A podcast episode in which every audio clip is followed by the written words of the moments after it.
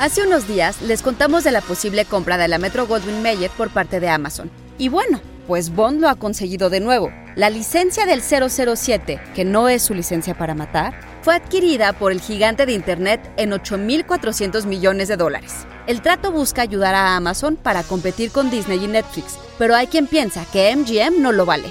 ¿Cómo se determina el valor de un estudio en Hollywood? Institute. Masterpiece Your Life.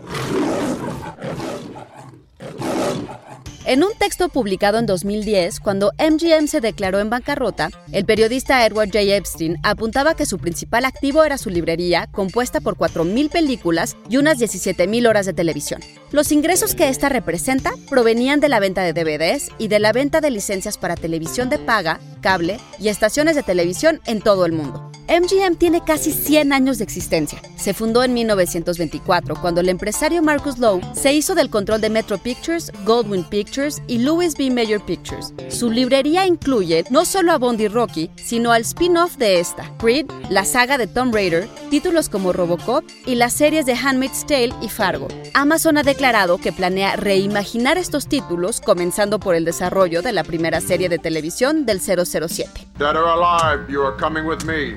Como dijo Mike Hopkins, vicepresidente senior de Prime Video y Amazon Studios, el auténtico valor financiero detrás del acuerdo es el de la propiedad intelectual. Sin embargo, el verdadero valor de MGM no está del todo claro. Muchos de estos títulos están ya anticuados y MGM ni siquiera posee los derechos de Bond o clásicos del estudio como Ben Hur, Singing in the Rain o The Wizard of Oz, que están en manos de Warner. Al final, es la misma razón por la que Disney adquirió 20th Century Fox hace dos años. En Hollywood, lo único que realmente vale es la propiedad intelectual. Idea y guion de Antonio Camarillo, con información de The Verge y Polygon y del sitio de Edward J. Epstein. Y grabando desde casa, Ana Goyenechea. Nos escuchamos en la próxima cápsula SAE.